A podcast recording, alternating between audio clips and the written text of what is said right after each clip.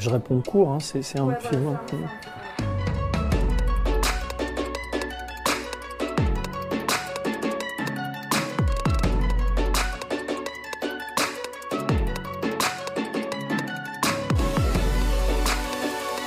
Je suis pas, enfin je, je suis pas lecteur de, du, Charlie Hebdo d'aujourd'hui, mais je suis ravi qu'ils existent et qu'ils et continuent quoi.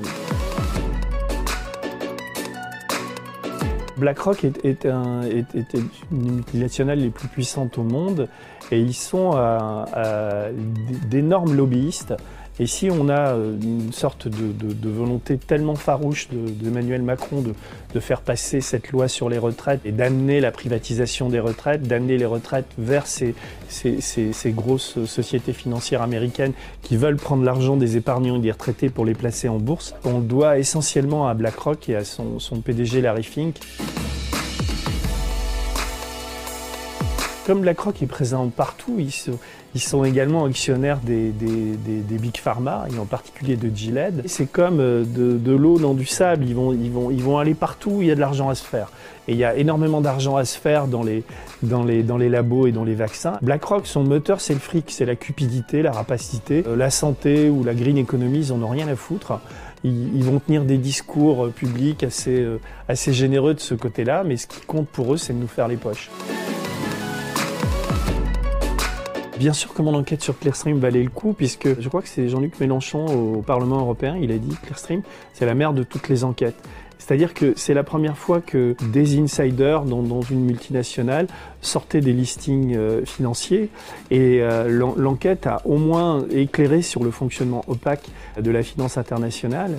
Après, effectivement, le fait qu'ils aient multiplié les procédures contre moi et qui ont duré 10 années quand même, il y a eu 63 plaintes, donc ça a été un long combat. Mais aujourd'hui, j'y vois deux, deux bénéfices. Le premier, c'est qu'il y a une jurisprudence qui existe et qui protège les journalistes grâce à mon combat judiciaire que j'ai fini par gagner contre Clearstream, puisque mon enquête a été déclarée par la Cour de cassation sérieuse, de bonne foi et servant l'intérêt général. Et le, deuxième, c'est que j'ai mis l'éclairage sur le, fonctionnement de la planète financière et j'ai expliqué quelque chose que personne encore n'avait exploré, qui sont les chambres de compensation internationales, c'est-à-dire la manière dont l'argent circule, véhicule et qu'il il existe derrière les banques des banquiers surpuissants, des notaires qui, archivent toutes les données financières et on peut retrouver comme ça la trace de n'importe quelle transaction grâce à l'informatique.